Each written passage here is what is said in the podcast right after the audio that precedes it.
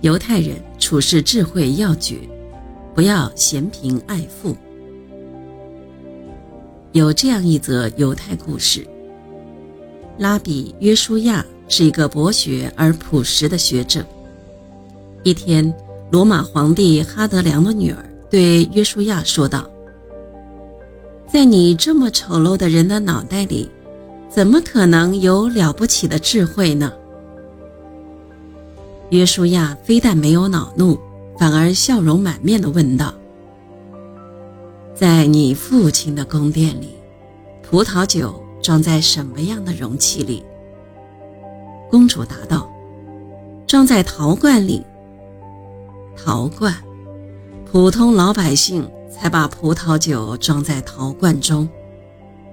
约书亚说：“你应该把葡萄酒。”放在金银器皿里。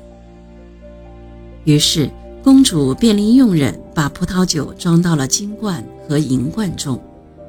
不久，所有的葡萄酒都变得淡而无味。公主于是就怒气冲冲地去找约书亚算账：“你为什么让我这样做？”约书亚温和地说：“我只是要让你明白，珍贵的东西。”有时候必须装在简陋而普通的容器中，才能保存其价值。难道没有既出身好又博学的人吗？有，约书亚回答道。但如果出身艰苦一些的话，他们的学问会更大。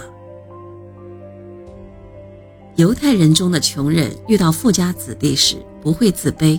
更不会觉得有什么可怕，因为出身富贵之家的人并不一定有学问，但是遇到有知识的人时，无论是穷人还是富人，都对他非常的敬重。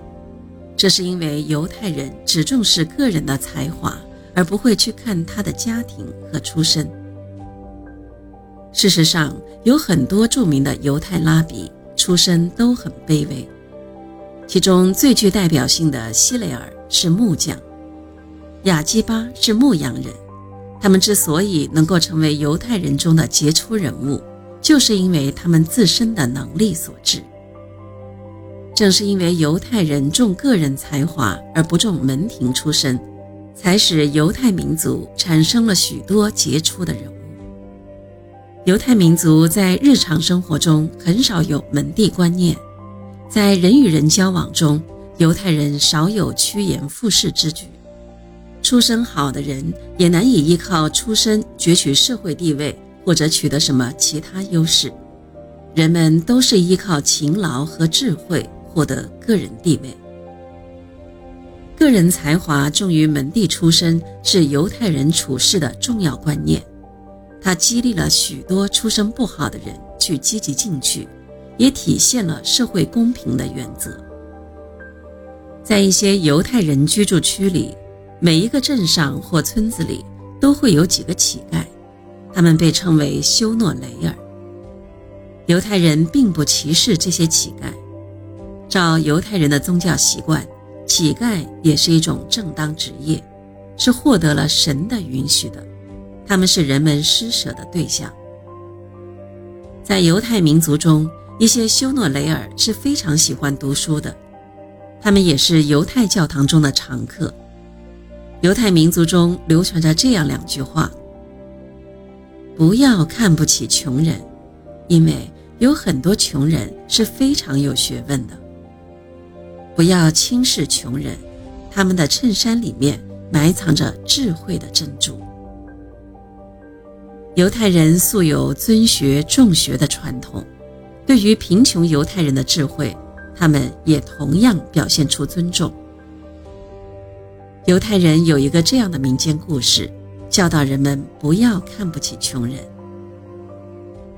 一个虔诚的人继承了一笔财富，在安息日前夜，他就开始为安息日日落前的食物做准备。由于急着办事，他在安息日前必须暂时离开家一段时间。